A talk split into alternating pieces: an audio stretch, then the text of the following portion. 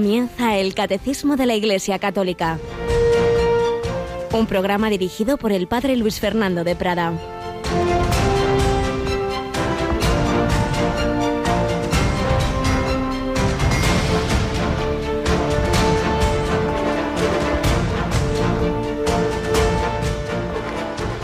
Jesús les dijo, el Hijo del Hombre tiene que padecer mucho, ser reprobado por los ancianos, sumos sacerdotes y escribas, ser ejecutado y resucitar a los tres días. Entonces Pedro se lo llevó aparte y se puso a increparlo. Pero él se volvió y mirando a los discípulos increpó a Pedro, apártate de mí, Satanás, que piensas como los hombres y no como Dios. Alabados sean Jesús, María y José. Muy buenos días en este 21 de febrero. Y Jesús nos dice esto hoy en el Evangelio de la Misa. Se lo dijo a Pedro. Y me temo que nos lo puede decir a casi todos nosotros. Tú piensas como los hombres, no como de Dios. ¿Tenemos la mente de Dios? ¿Y eso cómo se hace? Pues recibiendo el Espíritu Santo, recibiendo la iluminación de la fe y que esa fe vaya transformando nuestra mentalidad, nuestra manera de ver todo que es la fe, ver las cosas con los ojos de Dios. Pero se nos suele quedar la fe ahí en un rinconcito, pero no ilumina toda la visión de la realidad. Y cuando llegan determinados temas, sobre todo los que tienen que ver con la cruz, que es lo que Jesús había anunciado, que iba a salvarnos por el camino de la cruz, pues nos sale el hombre viejo y seguimos pensando como todo el mundo. Comenta don José Fernando Rey en su comentario el Evangelio ¿Qué es pensar como los hombres, a lo humano? Si tú eres el Mesías, los hombres deben hincarse de rodillas ante ti y adorarte. No tiene sentido, si tú eres el Mesías, que tengas que ser condenado. Por el mismo motivo, si yo soy discípulo tuyo, todo debería irme bien en esta vida. Si soy amigo de quien manda, las puertas del éxito se abrirán a mi paso. Y en cambio, ¿qué es pensar? Como Dios, con la mente de Cristo.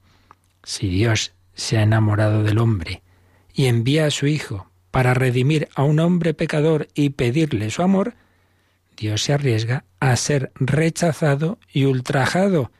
Y si yo le sigo a Él y lo amo, me arriesgo a compartir su oprobio. Así piensa Dios. Pues Simón todavía pensaba lo humano, pero poco a poco el trato con Jesús y luego ya la comunicación del Espíritu Santo le dio esa otra mirada de fe y al final sí, al final compartió el oprobio de Cristo, sus sufrimientos, incluso la cruz, muriendo en Roma, dando testimonio. Bueno, como tantos papas han muerto en los primeros siglos y luego en los últimos tan perseguidos y calumniados. El seguimiento de Jesucristo por amor, pues nos da esa fortaleza para arrostrar la cruz y no pasa nada, es el camino que el Señor ha escogido. Pero tenemos nuestros corazones heridos y, y el pecado tantas veces nos, nos, ciega para ver así las cosas. Tenemos con nosotros a Cristina Rubio. Buenos días, Cris. Muy buenos días, padre. Y precisamente sobre esos corazones heridos vamos a recordar, si te parece, que el último disco que prepararon nuestros voluntarios de recopilación de programas, de conferencias, pues está haciendo mucho bien y se dirige a todos, porque todos tenemos alguna herida en nuestro corazón. Si te parece, pues recordamos este, este disco que ya muchos han pedido, que otros, sin embargo, todavía no conocerán, por eso vamos a poner esa cuñita. El corazón humano encuentra su plenitud y felicidad en ser amado y amar. Sin embargo, con frecuencia, ese corazón ha recibido heridas que lo encierran en la soledad, el egoísmo y las adicciones. ¿Sabes lo que quiero? Quiero perderos de vista para hacer mi vida sin que nadie me la destroce por capricho. Has hecho la vida imposible a dos mujeres solo porque te era más cómodo. Solo por eso. ¿Y ahora qué? ¿Qué hago yo ahora? La redención de Cristo es capaz de devolvernos la capacidad de amar. Que el Señor en su infinita misericordia no hay ninguna vida por rota que esté, no hay ninguna relación herida que, no, que, el Señor no pueda sanar y rehacer. Radio María ha elaborado un DVD con una recopilación de conferencias, programas y testimonios que nos ayudarán a reconocer la capacidad de la misericordia del Señor para darnos un corazón nuevo a los jóvenes, matrimonios, familias, consagrados, en definitiva, a todo aquel que quiera experimentar la alegría del amor. que es posible ser feliz en el sufrimiento. Es decir, en los sufrimientos, los cristianos no somos masoquistas, sino que el, sufrimiento tiene un sentido purificador para tu alma y purificador para muchas almas. ¿no? no te quedes sin este recopilatorio que te puede ayudar a ti y a muchas otras personas a ser feliz. Puedes solicitarlo llamando al 91 822 8010 o en radiomaria.es. ¿Sabéis una cosa? Que el corazón, el corazón no es de quien lo rompe, sino de quien lo repara. Y por eso, el corazón del joven es del corazón de Cristo. Radio María, la fuerza de la esperanza.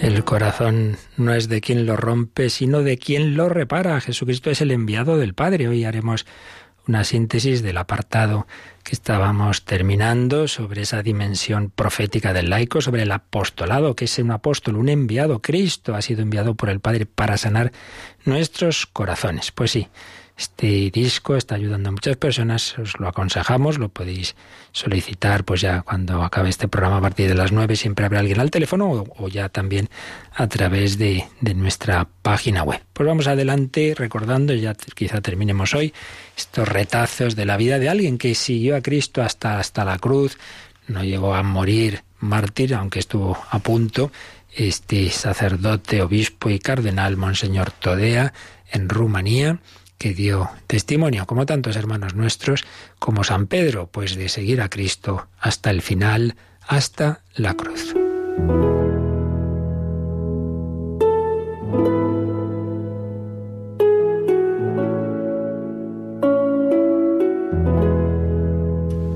Monseñor Alessandro Todea, tantos años prisionero, luego en, esa situación de prohibiciones que él pues iba saltándose de celebrar la misa, etc. El 14 de mayo de 1980 es nombrado oficialmente a los 78 años arzobispo de Fagaras y Alba Julia y jefe de la Iglesia Católica uniata, ya os explica ya lo que significa, de Rumanía, puesto que ocupaba de facto desde hacía 40 años. Recupera la Metropolía Católica Uniata de Blaj, que servía, entre otras cosas, de museo de historia de Nicolae Ceausescu. Pronto se revela como un líder y un jefe de la Iglesia de primer orden, un hombre para todas las estaciones, tanto la resurrección como la cruz. Frente a los ortodoxos, aboga por la paz y la concordia, solicitando a las dos iglesias que se centren en los valores espirituales que las unen. Sin embargo, tendrá que seguir topándose con la resistencia de la jerarquía ortodoxa y las demoras del gobierno en lo que se refiere a la restitución de las iglesias. El gobierno comunista había robado todas las iglesias católicas y se pedía su devolución. El 28 de junio de 1991, en compañía de otros dos confesores de la fe de aquellos países del este, Monseñor Korek de, Nitra y Monseñor Gompin Miei de Shanghái, en este caso de China, Alessandro Todeo recibe la púrpura cardenalicia. Fue instituido cardenal por San Juan Pablo II. Y en diciembre de ese mismo año, de 1991, regresó a Roma para un sínodo especial, sínodo especial que Juan Pablo II convocó pues tras la caída del muro de Berlín y todo lo que ocurrió en esos años, pues convocó un sínodo sobre Europa para analizar la situación, lo que estaba ocurriendo en esa Europa. Fue, ahora lo añado yo esto, yo estaba entonces en Roma y, recuerdo cómo nos contaban personas que podían asistir a ese sínodo muy emocionante, porque era la primera vez que iban diversos obispos que habían estado en esos países en persecución Recuerdo que nos contaba un sacerdote de la Secretaría del, Sínodo que, que un obispo pues que llegó allí y bueno, pues en sí, para que tomaran nota, que ya estaba y tal, y notaban que, que, quería decir algo y no se atrevía, y es que no tenía absolutamente ningún dinero para pagar la estancia ni nada. Evidentemente todo se, se le arregló, y es que, pues bueno, venía de trabajar limpiando cristales en la, entonces Checoslovaquia. Así habían sobrevivido en circunstancias tan difíciles hombres que daban la fe por Cristo.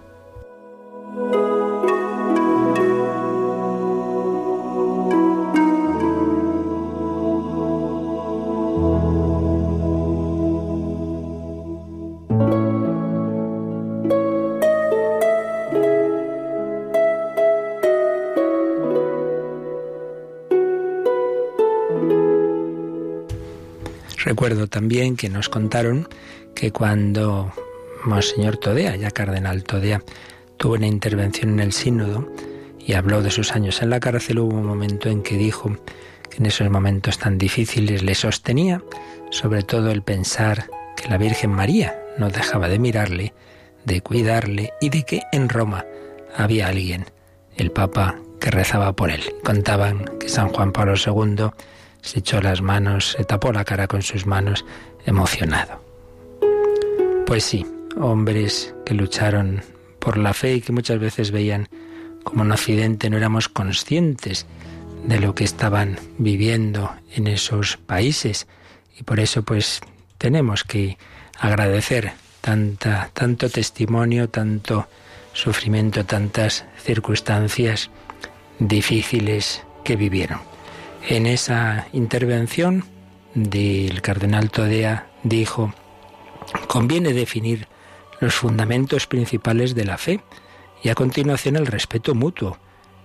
No debe confundirse la religión con la nacionalidad, ni decir que el uniatismo, esos greco-católicos, católicos totalmente pero de rito oriental, sea un obstáculo para el progreso del ecumenismo. Hay que tener en cuenta que en Rumanía la Iglesia Católica de rito oriental sigue siendo perseguida, decía, y que las iglesias aún no se han devuelto.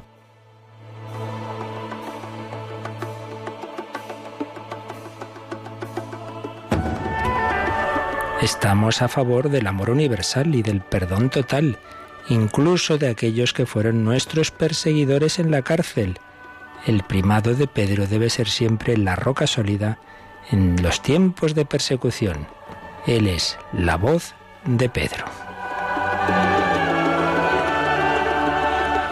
Pues este hombre, pieza imprescindible en su país y en la Iglesia Universal, cardenal Todea dirigió personalmente la resurrección de su iglesia, apertura de un seminario, nombramiento de sacerdotes, construcción de iglesias, diálogos. Sin embargo, en 1992 sufre una trombosis cerebral que le deja paralizado y afásico. Momentos difíciles, decía otro obispo de allí, el problema de salud de nuestro cardenal fue consecuencia de la terrible tensión de esos años y de los años pasados en la cárcel. Para nosotros es un mártir viviente, fue el líder de aquella etapa de la historia de nuestra Iglesia. Si la Iglesia resistió con tenacidad, fue sobre todo gracias a él, a su fuerza espiritual absolutamente única. Su misión consistió en liderar aquel periodo histórico y resistir a cualquier precio.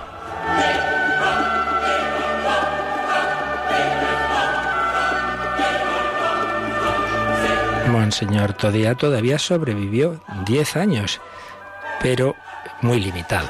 Las escasas personas que acuden a visitarle desde el extranjero se conmueven al ver que aunque no puede hablar, sigue todas las conversaciones.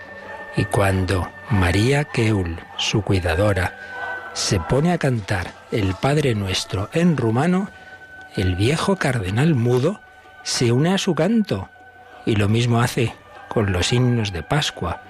No podía hablar ni escribir, pero sí cantar para alabar a Dios.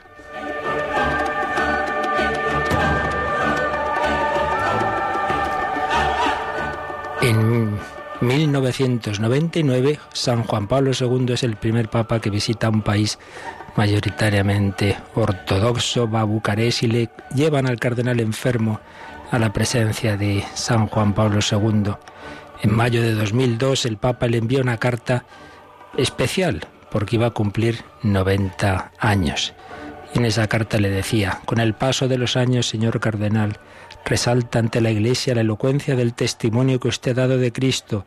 Su nombre ha cruzado los umbrales de su patria, conmoviendo y edificando a los fieles en Europa y en el mundo entero, a los obispos, sacerdotes, religiosos y laicos que en diversos lugares siguen siendo puestos a prueba por regímenes opresores de la libertad, seguramente les sirve de consuelo y estímulo saber que personas como usted han perseverado en su intrépido testimonio durante la persecución comunista. Gracias, venerado hermano, por este brillante ejemplo de amor al Señor que le ha llevado a resistir todas las pruebas, convirtiéndose en un estimulante punto de referencia para las nuevas generaciones.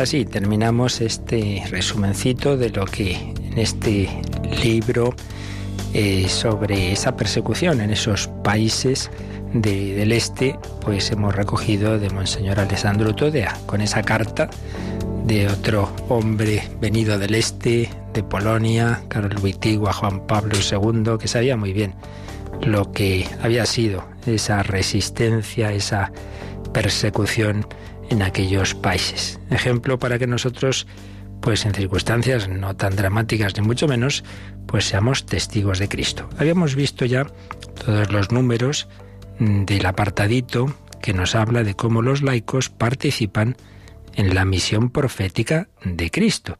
Y antes de pasar al siguiente apartado, vamos a hacer como un poquito de síntesis de lo que significa esa evangelización, ese apostolado del que hemos hablado, integrando varios puntos que hemos tratado separados o en otros lugares del catecismo.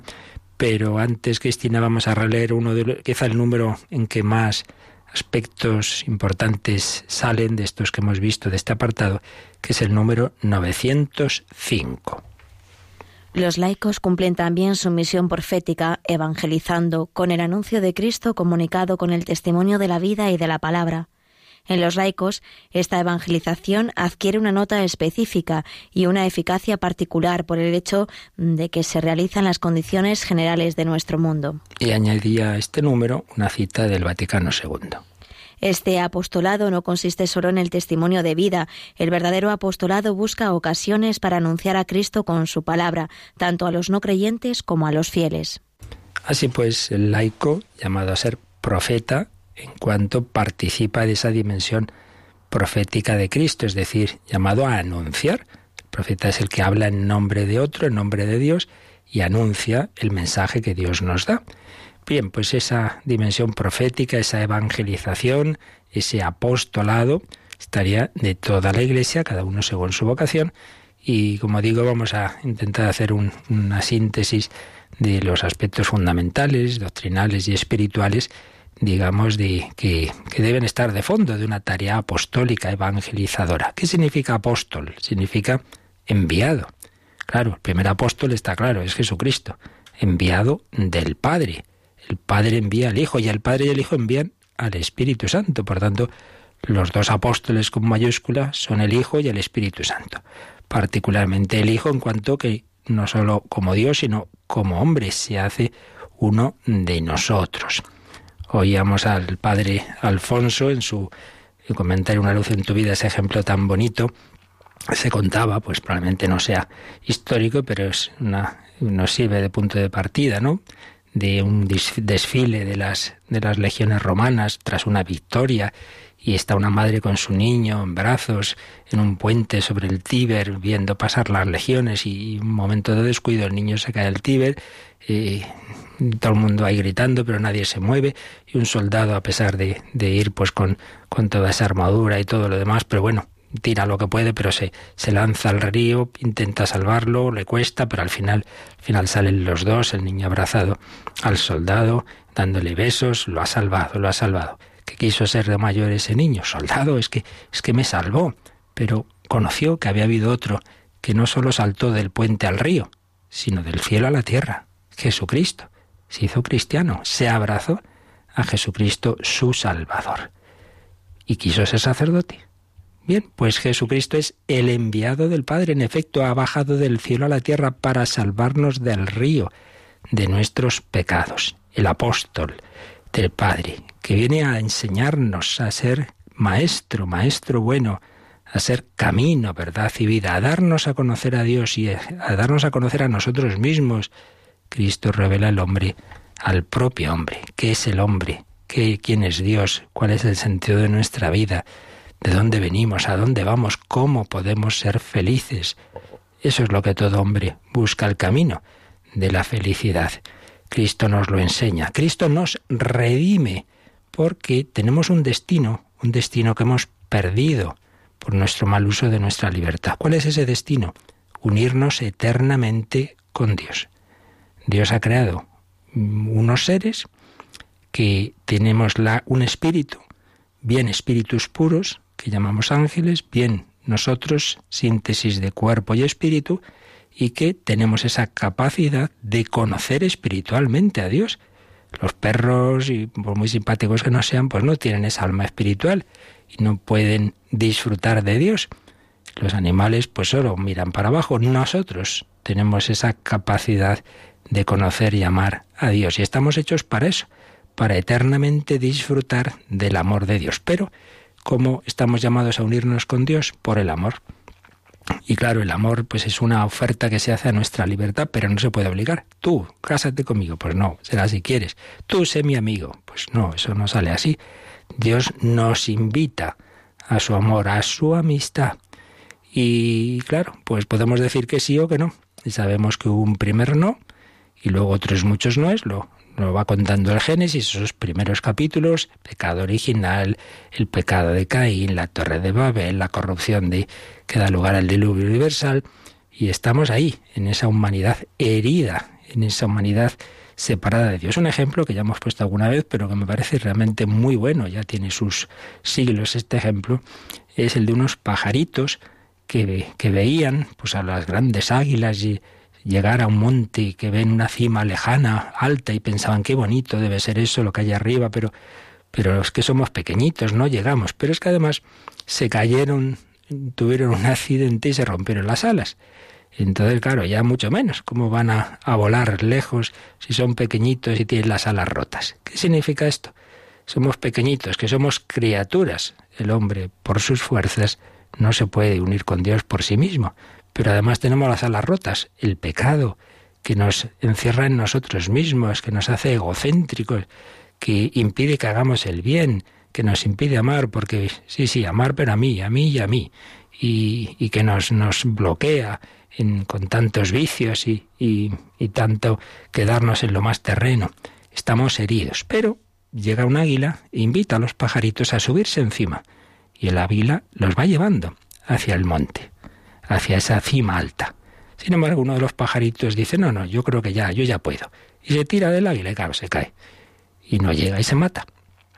Pues bien, ese es el ejemplo que nos puede ayudar un poquito. Estamos llamados a llegar a la cima, la cima del Monte Carmelo, diría San Juan de la Cruz, la unión con Dios. No podemos por nuestras fuerzas, pero el águila ha bajado del cielo a la tierra. Santa Teresita llamaba a Jesús mi águila divina.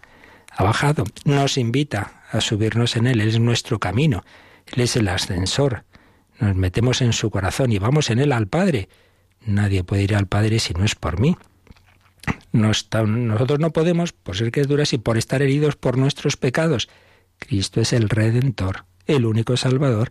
Entonces Él en su obra redentora ofrecido su vida por el perdón de nuestros pecados, su sí, el sí humano de una persona divina, repara todos los noes de toda la historia del pecado humano y ha redimido a la humanidad, pero hace falta que lo aceptemos. El pajarito que salta y dice, no, no, no, yo llego por mis fuerzas. Entonces no se deja salvar por Cristo. Cristo nos quiere salvar a todos, sí, pero no nos fuerza. El cielo no es un campo de concentración, tú tienes que decir que sí. Entonces Cristo nos enseña, Cristo nos salva, nos redime, nos lleva al Padre, pero siempre que aceptemos esa salvación. Estamos en pecado, Cristo nos perdona, si aceptamos esa gracia, ese perdón, que se nos comunica especialmente a través de los sacramentos, el bautismo, la Eucaristía, la confesión, etc., entonces ya estamos en su amistad, el cielo empieza en la tierra, eso es vivir en gracia de Dios, y eso tras la muerte se consuma en el cielo. Entonces, ¿cómo nos ha salvado Jesucristo? Bueno, con toda su vida, toda su vida ofrecida al Padre, con su oración. El Evangelio nos da tantos testimonios de la oración de Cristo, el testimonio de su vida, su apostolado, esos años de vida pública y sobre todo, pues culminando su entrega y su ofrecimiento, pues en el misterio pascual, en la pasión, la muerte, la resurrección, y así nos abre las puertas del cielo, asciende al cielo y nos espera ahí, Esteban ve el, cielo abierto y al Hijo del Hombre sentado a la derecha del Padre, Señor Jesús, recibe mi espíritu. Y Cristo desde el cielo nos envía el Espíritu Santo, nos comunica a cada uno esa gracia, esa gracia de Dios, que es Dios en mi corazón, Dios en mi vida, Jesucristo único Salvador. Pues bien, esa obra que Jesucristo realizó, Cristo enviado del Padre, el Espíritu Santo enviados del Padre y del Hijo, se nos comunica especialísimamente a través de la Iglesia, porque Jesucristo ha querido, y lo hemos explicado muchas veces, no una mera relación individualista, sí personal, pero no individualista, sino en familia. Por eso tiene ese grupo de discípulos, de apóstoles, los 72, los que, las mujeres que siguen por allá, y sobre todo ese núcleo cercano de los doce. Cristo, Dios ha querido necesitar del hombre y vemos cómo Jesucristo envía a sus apóstoles. Ya en la vida pública, pues hace como esas misiones pequeñas, ¿verdad? Esos ensayos, envía a 72 y luego ya, antes de la ascensión, hizo al mundo entero enviados. Son enviados. Como el Padre me envió, así os envío yo. Apóstol enviado. Cristo enviado del Padre, los apóstoles, los discípulos enviados de Jesucristo al mundo entero hasta el final de los tiempos. Los apóstoles y sus sucesores, los obispos y sus colaboradores, los presbíteros y los consagrados que siguen su estilo de vida en castidad, pobreza y obediencia, y los laicos, todo cristiano, por el bautismo y la confirmación, es enviado, enviado a colaborar con Jesucristo. Todo cristiano, lo hemos repetido estos días, no necesita estar apuntado en no sé qué movimiento apostólico, simplemente por estar bautizado y confirmado, estás ya enviado. Tienes una tarea, una misión. Algo no se hará en el mundo si tú no lo haces. Sí, Cristo es el único Salvador, sí, pero esa salvación tiene que ser anunciada y ofrecida a cada hombre en particular. Si no, es como si en un pueblo bloqueado por la nieve, pues echaran en el centro, en la plaza, un helicóptero, pues los alimentos y las medicinas necesarias. Sí, sí, eso está ahí, pero luego tiene que llegar a cada persona. Y eso nos lo encomienda el Señor a cada uno, porque tú necesitas mis manos, mi trabajo, que a otro descanse. Por tanto, envío. Envío de Cristo, envío del Espíritu Santo, envío de los apóstoles, envío tuyo y mío.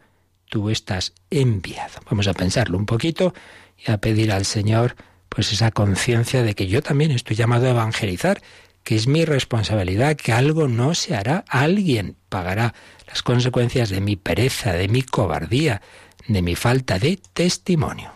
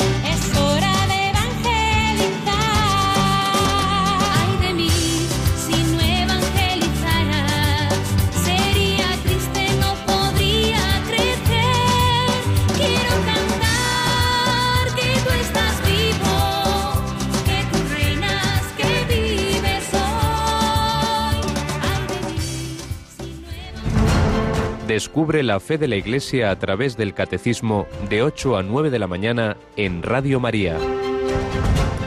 Ay de mí, si no evangelizara, sí, sí, el Señor te llama a dar testimonio de que, de que Él es el único Salvador.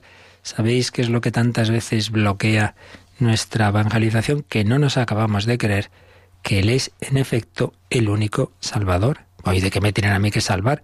Pues de tu egoísmo, de tu soberbia, de tu ira, de tu lujuria, de lo que te separa de Dios, de lo que te impide amar al prójimo, de lo que te impide unirte con Él para siempre. Pues no es ninguna broma, que no estamos anunciando un jaboncito que limpia un poquito mejor, estamos anunciando la única posibilidad de llegar a nuestro destino eterno, la única posibilidad de la salvación y de la felicidad profunda en esta vida que no es una cosa opcional, pero no nos lo creemos. Y como hemos caído en la dictadura del relativismo, bueno, Jesús es una opción más, un bueno, un salvador más, que bueno, pues eso no es lo que dice él, desde luego. No dice yo soy un camino y una posible verdad, una opción más, no, no, yo soy el camino, la verdad y la vida. Es así, claro, eso si lo dijera un hombre cualquiera, pues diríamos, bueno, este tío un poco creído, ¿no? Pero es que es el Hijo de Dios, claro. Dios Todopoderoso hecho carne, pues sí puede decir esas cosas, no faltaría más. Si no nos lo creemos, pues es que nuestra fe es muy débil. Por eso decía Tertuliano, el cristiano o es apóstol o es apóstata. Si se cree de verdad que Cristo es el único Salvador, es apóstol. Y si no evangeliza, pues se ve que no se lo cree mucho y está en peligro de abandonar esa fe en cuanto lleguen las dificultades. Cristo, el único Salvador, y de él dieron testimonio los apóstoles y evangelistas en libros escritos con sangre, bueno, la sangre de Dios y la sangre de los mártires. Y por él han dado la vida millones de personas. Por ello, como hemos estado recordando, tantos perseguidos en la historia de la Iglesia, por alguien que murió hace 20 siglos porque se lo han creído, que Él es el Redentor, que le debemos la vida, como ese niño le debía la vida al soldado romano que le salvó y quiso ser como él y quiso colaborar en la salvación.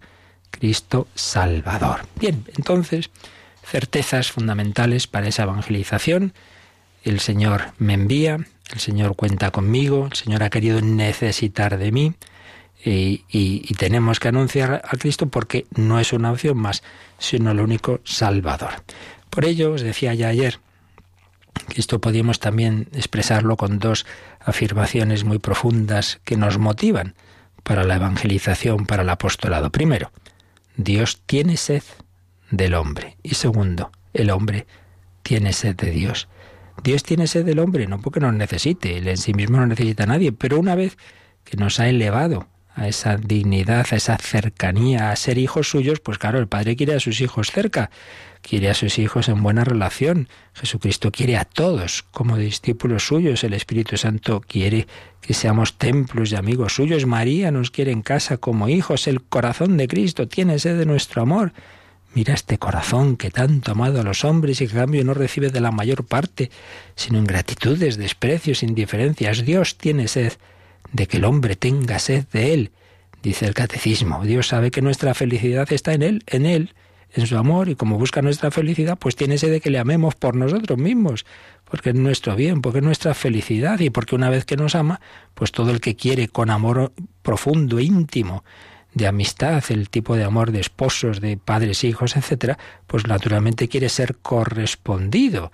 Y en el caso de Dios no porque en sí mismo nos necesite, sino por amor gratuito. Dios tiene sed del hombre. Pero segundo, el hombre tiene sed de Dios Sí, sí, lo sepa o no lo sepa, y muchos no lo saben.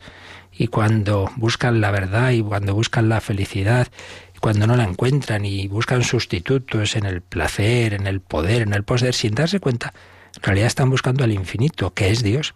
Y como no lo encuentran en las cosas de este mundo, antes o después se acaban eh, decepcionando. Mirad, en la evangelización podemos encontrarnos con personas en dos situaciones distintas.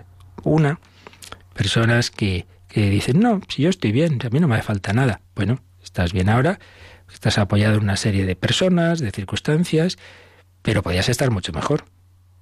Yo te anuncio una felicidad más honda, más profunda. Y además, eso en lo que tú te apoyas ahora, ¿quién te garantiza que lo vas a tener mañana? ¿Quién te dice que no te va a dejar esa persona a la que quieres? Que ese hijo no te va a fallar, que esa persona no se va a morir, que ese trabajo no lo vas a perder. ¿Qué pasa cuando llega el dolor, sufrimiento, la muerte? ¿Vas a seguir estando también? Una situación en la que dice que no, si yo soy feliz, pero hay que decir, bueno, pero puede serlo mucho más. También las vacas son felices pastando. Pero a veces nos parece que somos felices porque estamos tranquilitos. Pero estamos llamados a algo mucho más hondo, es lo que le pasó a André Frosar. Se sentía bien, no tenía crisis existencial, pero cuando se le reveló el amor de Dios, se dio cuenta de lo que se estaba perdiendo antes. Segunda posibilidad, podemos encontrarnos una persona que ha tocado fondo, pues que está muy mal, que está incluso pues una depresión o, en, la droga o en, en tentaciones de suicidio. Bien, ahí es más fácil muchas veces ese anuncio del Evangelio, decir Cristo ha venido precisamente a, sacarnos de nuestros pozos, de nuestras heridas. Sea que te sientas bien, eh, aparentemente estás bien, sea que te sientas muy mal, pues eh, tenemos que anunciar esa felicidad honda, profunda, esa salvación de Cristo.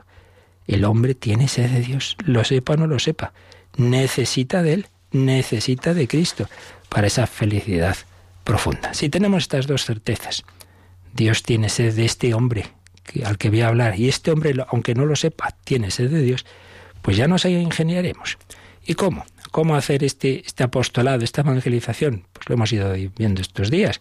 Por supuesto, en primer lugar, con la oración. Rogad al dueño de la mies, que envíe a su mies. Lo primero siempre es la oración. Oración de petición, encomendar a esas personas, encomendarse a su ángel de la guarda. Pero claro, oración primero también nuestra, porque si yo voy a hablar del amor de Dios, pues tengo que tener esa experiencia del amor de Dios. No podemos dar, nadie da lo que no tiene. Como decía aún así un poco a lo bruto, apostólate tú primero para apostolar a los demás. Entonces, esa unión con Dios, ese dar de lo que rebosamos, hablar a Dios de los hombres, antes que hablar a los hombres de Dios. La oración. Segundo, la ofrenda de la vida, ofrecer nuestra vida, lo hemos visto también cuando hablamos de la dimensión sacerdotal de toda vida cristiana, ofrecer tu vida, Señor. Te ofrezco mi día, mi trabajo, mis alegrías, mis sufrimientos por la conversión del mundo, por esta persona, porque porque este, este joven vuelva al buen camino, la ofrenda de la vida, como Cristo ofreció toda su vida, no solo los años de la vida pública. Tercero, dentro de esa ofrenda de la vida, pues tiene un especial valor, sin duda, el sacrificio. Pues así está en toda la historia de la salvación y bueno, Cristo nos ha salvado por el camino de la cruz y todos los santos, cuando han pedido a Dios la conversión de alguien, pues han acompañado esa oración por el sacrificio, la penitencia, el ayuno, sacrificio. Tercer, en cuarto lugar, oración, ofrenda de la vida, sacrificio, testimonio de la vida. Lo veíamos también ayer, pues como el primer apostolado es dar testimonio de amor, de caridad, de amistad, de cariño, de amor incondicional pues sin exigir nada a cambio. Yo te quiero si mañana vienes a mi grupo. Hombre, no, eso es, en el fondo, es un tipo de proselitismo, pues, pues así como demasiado interesado, digamos. Amor incondicional, alegría, testimonio de alegría.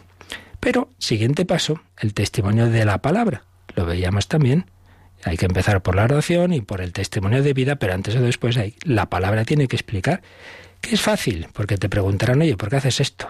Y tú también puedes ponerlo fácil. Oye, os dejo, me tengo que ir a dónde. Por ahí. No, hombre, no. Di la verdad. No, pues me voy a misa. No, yo es que he quedado con un amigo. Así, sí, se llama Jesús, es que todos los días estoy un rato con él. Este fin de semana, bueno, me a una convivencia. ¿Con quién? Pues con Jesús, tenemos un retiro. Pues ya está. Testimoniar esa de palabra, pues quién da sentido a tu vida, quién te da esa alegría, quién te da la fortaleza para esos momentos difíciles. También pues puedes llevar una estampa, una insignia, es decir, que tampoco, o sea, que a veces ocultamos las cosas, pues hombre, pon fácil ese testimonio de palabra. Incluso, pues dice el Vaticano II, y lo recoge el catecismo, a veces, digamos, crear la ocasión. Tú mismo puedes hacer para que sea fácil, sin forzar las cosas, que surja el hablar del Señor.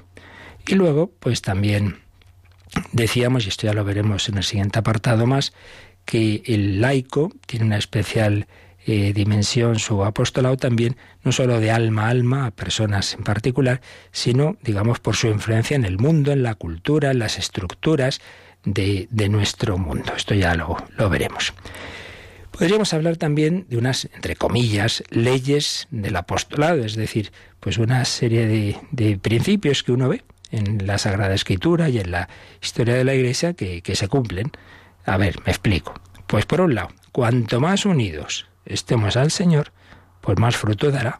Bien, esto lo tenemos en el capítulo 15 de San Juan, la vid y los sarmientos. ¿Cuándo da fruto el sarmiento? Si está unido a la, cepa, si no, pues, pues nada, se seca. Por tanto, lo que decíamos antes, para evangelizar hay que unirse al Señor. Yo no puedo por mí mismo hacer nada, sin mí no podéis hacer nada. Unión con Dios. Segundo, el componente de la cruz. Si el grano de trigo no cae en tierra y muere, no da fruto, pero si muere da fruto abundante. Juan 12, 20, 26. Dice Jesús eso a raíz de aquellos griegos que querían ver a Jesús, Juan 12, 20. Entonces, como antes decíamos, si un apostolado, una evangelización, pues lo pasas mal, tiene su componente de cruz, pues en vez de decir, ay, qué desastre, esto me dificulta, no, no, ¿qué te va a dificultar? Eso es lo que lo va a hacer fecundo. Si es que es así, si es que lo que nos gustaría que no hubiera problemas y dificultades, pues mira, el Señor no lo ha hecho así, ha sido a través de la cruz. Por tanto, no pasa nada, al revés, al revés. Pues es que, en esta parroquia yo quiero colaborar, pero encima el párroco tiene un carácter difícil. Luego me ha puesto aquí un compañero que, madre mía, bueno, pues quieres todo así, angelito, es todo muy bonito para quedar tú muy bien y pasarlo muy bien. La cruz. Tercer lugar, el no buscar la propia gloria, sino la gloria de Dios y por tanto el esconderse. No, aquí lo importa es que luego el párroco reconozca, bueno, gracias a fulanito, ha ido muy bien este grupo de catequesis y tal y que cual. Pues no, si ya vas buscando tu, tu gloria, pues mal asunto. Hay que buscar la gloria de Dios. Y el fracaso es importante. Prueba el auténtico apostolado. Yo he hecho lo que he podido. Y luego aquí no habrá quedado ni un niño, no ha venido nadie de la reunión, estos jóvenes que parecían entusiasmados lo han dejado todos. Bueno, tranquilo, tú has hecho lo que tenías que hacer, lo demás se lo dejamos en manos de Dios. Y en cuarto lugar, la confianza, la confianza en el Señor, en la Virgen María. En tu palabra echaré las redes, pero si no he pescado nada toda la noche, bueno, bueno, tú fíjate del Señor. Por tanto, cuanto más te unas a Dios, entre el componente de la cruz, no buscas tu gloria, sino la de Dios, y confíes en el Señor y la Virgen, pues son como cuatro leyes, digamos, que se cumplen. Y es verdad, y es verdad, y uno lo ha visto ya en su vida muchas veces. Hacemos cosas así muy por nosotros mismos, pues mira, mucho ruido y pocas nueces. Cuando brotan de esa unión con Dios y ves personas que no buscan nada suyo, que se esconden, que se callan lo que han hecho, que ni se entere el párroco de que he sido yo el que he preparado esto, pues eso da fruto y fruto abundante. Y desde ahí, pues nada, encomendarse al Señor y vamos para allá. Y vencer el respeto humano, es que no nos acabamos de creer que ese que viene por ahí con una pinta así extraña, pues necesita de Dios. Y no nos acabamos de creer que el Espíritu Santo es más fuerte que ninguna resistencia del hombre. Y que, claro, queremos nadar y guardar la ropa. Pues no puede ser, hijo, no puede ser. Y me da que a lo mejor se meten conmigo. Miedo al ridículo. Pues, pues, pues mira, al revés, dice San Ignacio de Loyola a los ejercicios varias veces, que pidamos humillaciones, oprobios y, oprobios y menosprecios. Que se rían de mí, pues ya está, estupendo. Uy, qué bien, ya lo he conseguido. Gracias, gracias. Pues muy bien. Y, pensad una cosa, toda evangelización verdadera, todo apostolado tiene fruto. Todo, todo. No, pues yo he intentado, llevo años con esta persona y nada. Todo. Porque o bien se ve de fruto enseguida, o al cabo del tiempo, al cabo de los años, una semilla que da fruto mucho tiempo después, o en otros, y por supuesto en mí mismo. Todo apostolado da su fruto. Pues así se lo pedimos al Señor y lo dejamos aquí, que ya la voz no da para más. Cristina, ponemos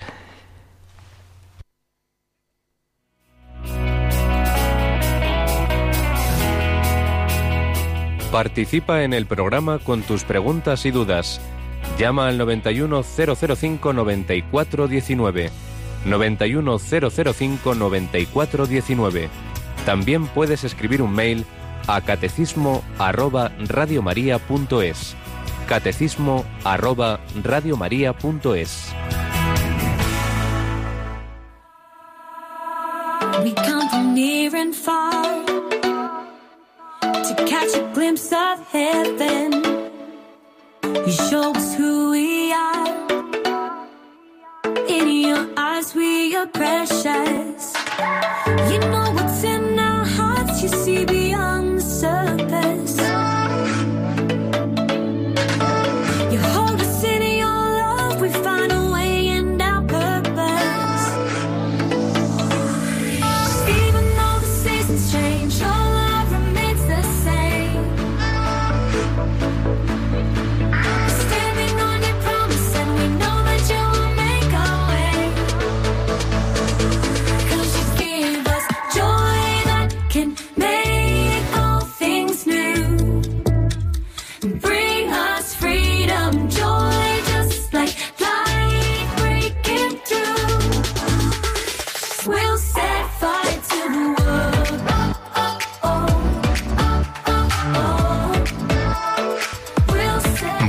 perdonad, pero de vez en cuando vienen ataques de tos. Pero bueno, ya terminábamos lo que estábamos diciendo. Precisamente tenemos un correo, nos piden guardar el anonimato, es una mujer catequista de niños de primera comunión. Y bueno, lo que viene a contar, pues creo que nos lo podríais contar muchísimos. Viene a ser en resumen ese esfuerzo con un grupo de niños que un día van unos, otro día van otros, fallan, faltan, no van a misa, eh, los padres se les convoca y van la mitad, se quejan, protestan y al final dicen, bueno, ¿qué estamos haciendo? ¿Qué estoy haciendo yo aquí? Con este esfuerzo que parece que no sirve para nada, estos padres que pasan del tema, que todavía encima dicen que, que demasiado que, que van los niños, que tienen cosas más importantes que hacer. Claro, uno dice, pues mira, a freír espárragos, ¿verdad? Es la tentación.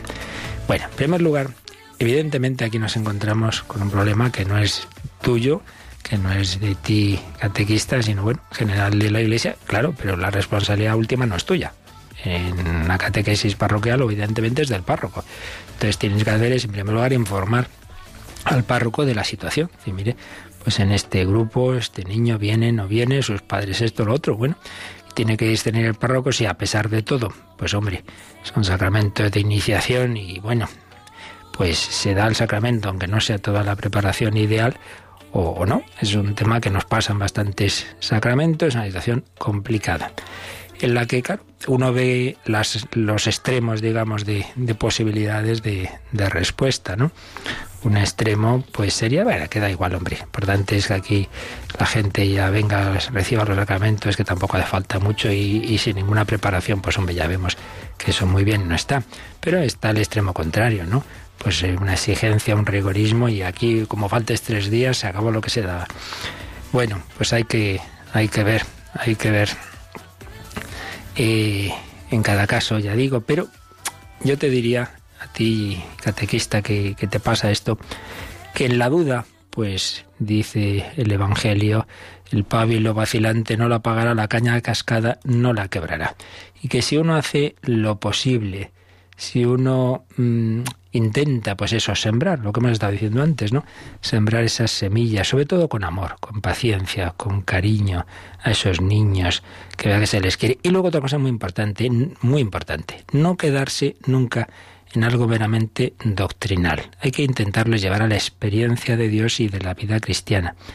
Eh, recuerdo el padre Manuel Horta tenía un, tiene un librito sobre la evangelización de los preadolescentes. Él estuvo años en colegios. Decía que a veces el error es que echamos mm, troncos y troncos a, un, a una supuesta hoguera que resulta que no está encendida. Entonces ya puedes echar todos los troncos que quieras, que si no está encendida eso no arde. ¿Qué quiere decir echar doctrina y charlas y no sé qué, no sé cuánto, si no hay una llamita? ¿Y qué es la llamita? Esa experiencia de Jesús. Por eso es muy importante llevar al niño, al joven, a la oración y en general a la experiencia de que la vida cristiana es gozosa. Por eso, para todos, pero especialmente para, para jóvenes, adolescentes, etcétera, son tan importantes las convivencias, los campamentos, las peregrinaciones, porque allí ven que se lo pasan mejor que en ningún sitio y entonces tienen una experiencia que ahí queda, que ahí queda, que luego se apartarán, que lo que sea. Bueno, pues mutatis mutandis, ¿no? Aplicar esto a la catequesis, intentar tener pues algunas jornadas, no simplemente ese ratito, sino a ver si es posible, con los que sea. Entonces, todo lo que se siembre de testimonio de vida, de oración, de intentar, ya digo, tener pues un ratito esa visita a Jesús, etcétera, eso ahí está, ahí está. Y entonces, aunque nos parezca que no sirve de nada, y en fin, que no hablo de, teoría, que también uno ha estado en parroquia, así, y dices, madre mía, acaba de dos años, tres, lo que sea, y es que no se sabe ni está bien el Padre Nuestro. Y uno dice que vamos, dan ganas de, de, tirar la toalla. Pues no, no es así, porque luego te encuentras al cabo de 20, 30 años, pues esa persona ahí como me acuerdo de aquellas reuniones, de aquella catequesis, y tampoco hablo de memoria. Lo digo de verdad, que muchas veces, pues lo que uno siempre le parece que no ha servido para nada, ahí queda, ahí queda.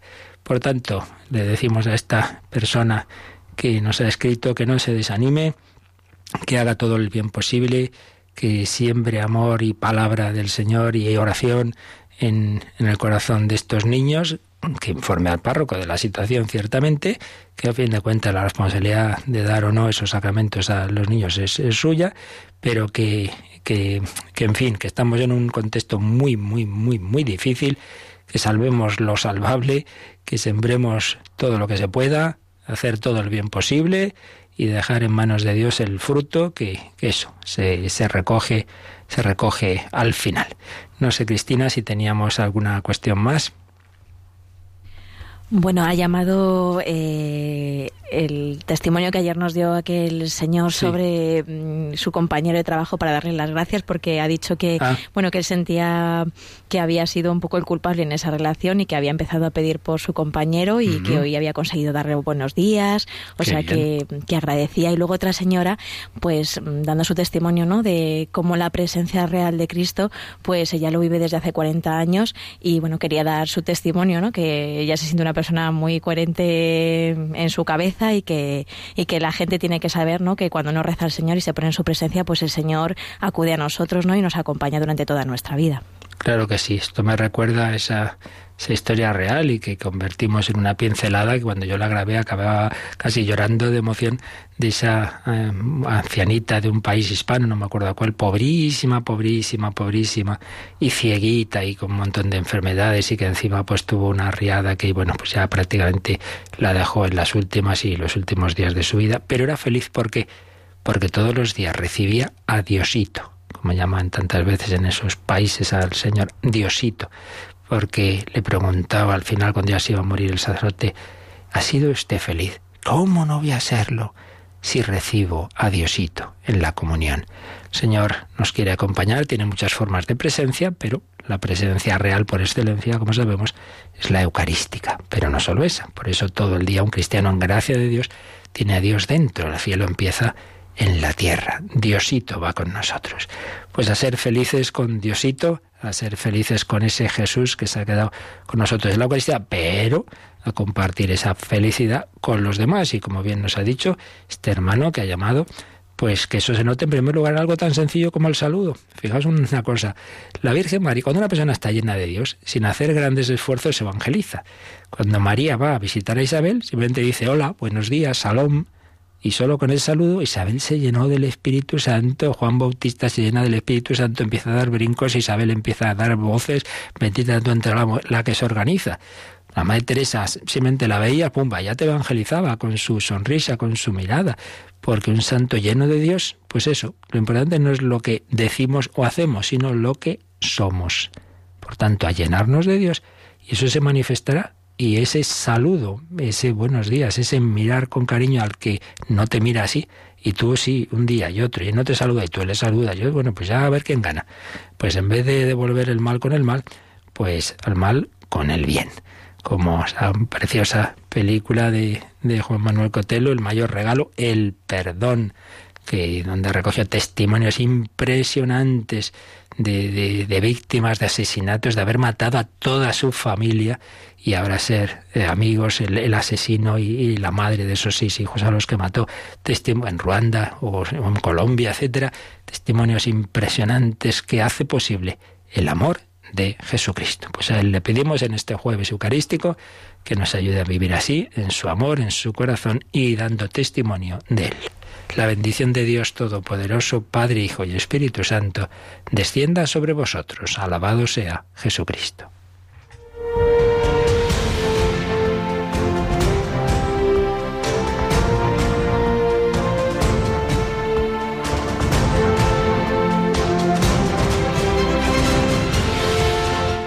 Han escuchado en Radio María el Catecismo de la Iglesia Católica un programa dirigido por el Padre Luis Fernando de Prada.